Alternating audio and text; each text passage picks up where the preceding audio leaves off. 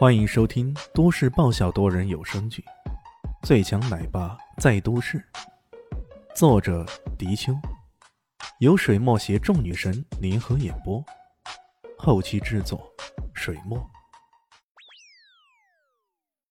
第三百零六集，这三公散有没有解药的？嗯，这个。邵心还没回答，突然间，李炫脸色一变。他吃力的半搂着邵艺兴往旁边猛地一跃，这鱼跃刚刚落地，随即又是一跃，再一跃，接连三下纵跳之后，终于他停下来。可此刻眼神却充满了震撼。刚刚他纵跳的三个地方都出现了一个大洞，三个微型导弹猛然爆炸，几乎还是同时算到他的每次纵跳。要不是他竭尽全力，用尽最后的力气蹦跳，这三次爆炸就已经要了他的命了。敢在这种地方深夜时刻使用炸弹的，也只有西方黑暗世界的人了。倒霉呀！刚刚遇到两个古物界的杀手，一转身就遇到西方来的人了。那是啊……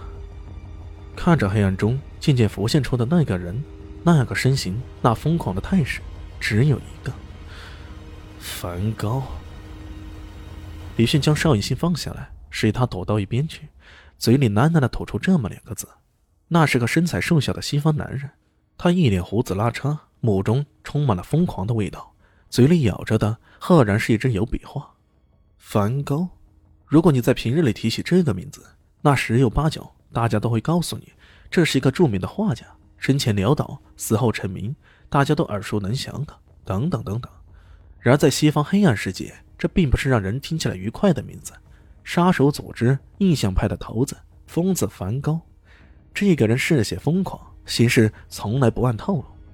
行内流传的说法是，宁可得罪整个印象派，也不要得罪梵高一人。李炫本以为之前印象派刺杀受挫，这些人该安分点了，万万没想到，坊间传说的梵高冷血的说法根本立不住脚。他终于还是来了，为的自然是对付李炫，为他的那些兄弟报仇了。你快走吧。面对着梵高，李轩并没有退却，反而交代着邵艺兴：“为什么？你不是失去功力了吗？”邵兴瞪大了眼睛，这个小妞在这种关键时刻怎么还拎不清呢？走，别烦我！李炫怒了，冲着他怒吼起来。邵兴被吓了一跳，往后便退了退，却竟然还是不走。他伤口涂了李炫的药以后，虽然毒性未解，功力全失。但是要逃走还是可以的，小姑娘，如此伟大的时刻，你干嘛想着走啊？梵高的声音有些冰冷。深夜，他的话才刚刚出口，绍兴便觉得眼前一阵风起，这个形象古怪的男人就已经出现在他眼前了。绍兴不敢怠慢，峨眉刺猛然刺出，他的招式精妙，然而却丝毫无力。梵高挥动画笔。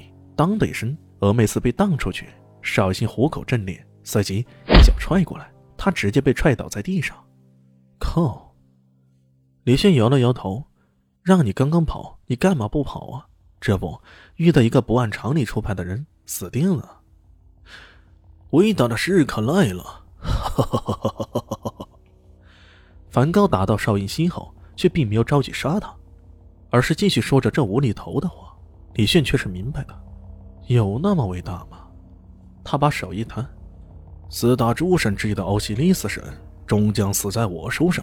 你说这是不是伟大的时刻来了？哈哈哈哈哈！梵高自顾说着，随后摊开双手，向着天空，一副睥睨天下的姿态。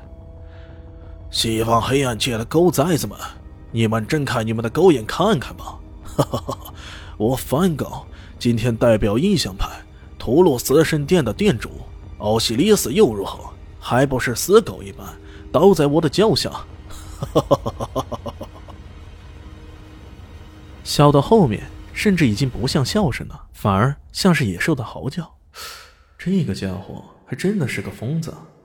李炫听得又好气又好笑。喂，我还没死呢。在我眼中，你就是个死人呢。哎，等着。我的灵感大发，兴致来了。此时此刻，请容许我画一幅自像画。梵高这回是手舞足蹈的，然后在李轩和邵一新的惊愕眼里，这个人居然真的从暗处拖出一个行李箱，支起画架，拿出颜料，津津有味的画起画来了。这个，邵兴不禁转过头来看了看李轩，他有些愕然。这人的脑子是不是有毛病的？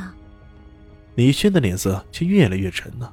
他未曾与梵高交过手，不过他听说过，这个疯子一旦激发创作灵感，其自身的武功会突破两个层次以上。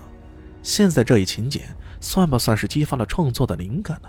只可惜李炫的目前状况却无法率先发动攻击，他只能静观其变了。梵高的表情异常亢奋，动作也是很迅捷。大约过了十几二十分钟，他终于长长的舒了口气，又一张嘴将那画笔咬在嘴里。然后用力一扯，那块画布赫然出现在李炫两人面前。这，以李炫的鉴赏角度来看，这无疑是幅油画，还是一幅印象派风格的油画。不过，这是什么鬼啊？在李炫看来，这简直就是一个油画初学者的顺手涂鸦。那点点白色的涂料点在蓝色的背景上，就算是星空了。靠，你这个梵高还真的羞煞人家那个大画家梵高啊！梵高一手拿着画笔，满脸的嘚瑟。这么样，我画的可以吧？当然，这幅画还没画完，我今天忘了拿红色颜料来了。这个家伙。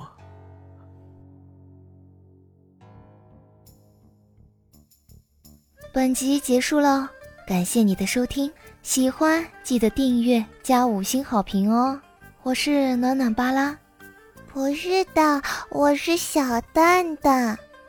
不，我是萧林希，我在夏季等你。